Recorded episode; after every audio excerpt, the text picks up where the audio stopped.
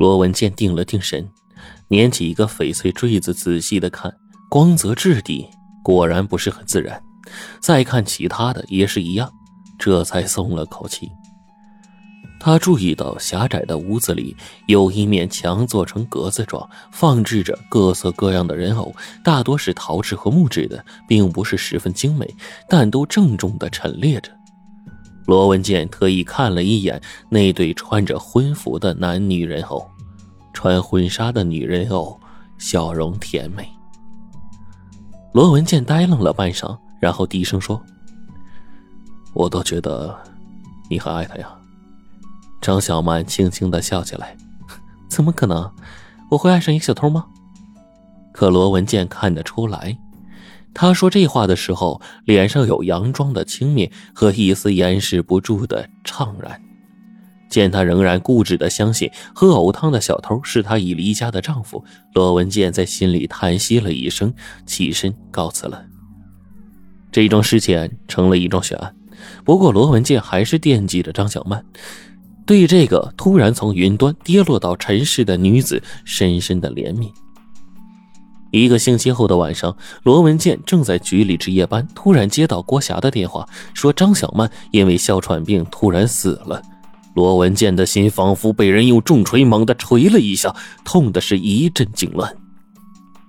罗文健赶过去，老黄介绍了一下事情的经过。老黄在楼下开了一家面包店，这天晚上照例给张小曼送一些卖剩的面包。可是拍了很久的门都没有动静，他以为张小曼出去了，就隔了一会儿又过来，可是门还是没开。他觉得有些不对劲，这才叫了隔壁的郭霞。郭霞是房东，他有钥匙。两个人进去的时候，发现小曼倒在卧室的抽屉前，已经没有了呼吸。她手里还紧紧地握着治哮喘的喷剂，显然没有来得及使用，就已经窒息了。两人手忙脚乱地把张小曼送到医院，医生说已经晚了。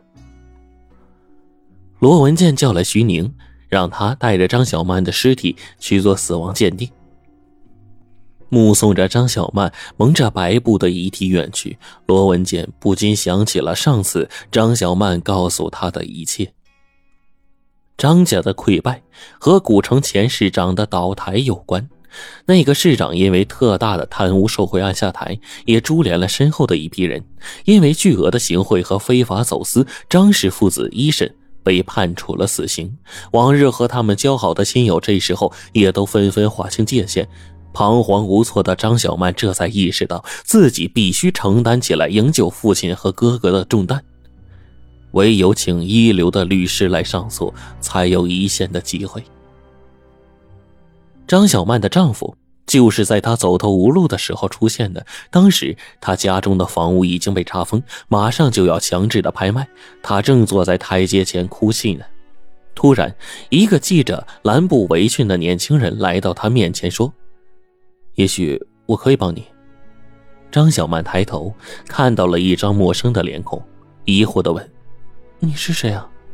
年轻人很老实，回头一指：“啊，街街街街头小学门口卖蛋糕的呀，我天天看见你路过，当然你从来都不会看我一眼。”张小曼试探着问：“你能帮我？”年轻人说：“我有一个小屋子，能卖二十万。”可以付你律师费。张小曼擦了擦眼泪，站起来。你，你为什么帮我？年轻人说话很实在。这当然，嗯，就嗯就这样，当然不帮了。嗯，除非你肯做我老婆。张小曼狠狠的瞪着他。觉得自己饱受羞辱，转身就走。可是转了一大圈，再也找不到其他人可以帮他，除了这个围着可爱围裙、双手沾着面粉的年轻人。张小曼怀着满心和绝望的悲愤，冲到他面前说：“你那天说的话还算数吗？”就这样，他拿了年轻人卖房子的钱去聘请最好的律师，得到了父兄改判无期的二审结果。张小曼和年轻人结了婚，就搬到了这座小城的洪盛都小区租房住。只是发自内心的鄙视和被胁迫的羞辱一直埋藏在他心底。年轻人倒是真喜欢他，讨好他，没有钱就不断送他粉玫瑰、泰迪熊廉价珠宝。可是含着金汤勺长大的他，眼睛里怎么会看得上这些呢？而且张小曼还发现这些东西全都是年轻人偷的，心里也对他厌恶到了极点。两个人在一起生活两年，关系却因为他的冷漠变得越来越僵。一天，年轻人问张小曼要不要和他一起回老家去。他冷冷的拒绝了，于是他拿上行囊，悲伤的离开了。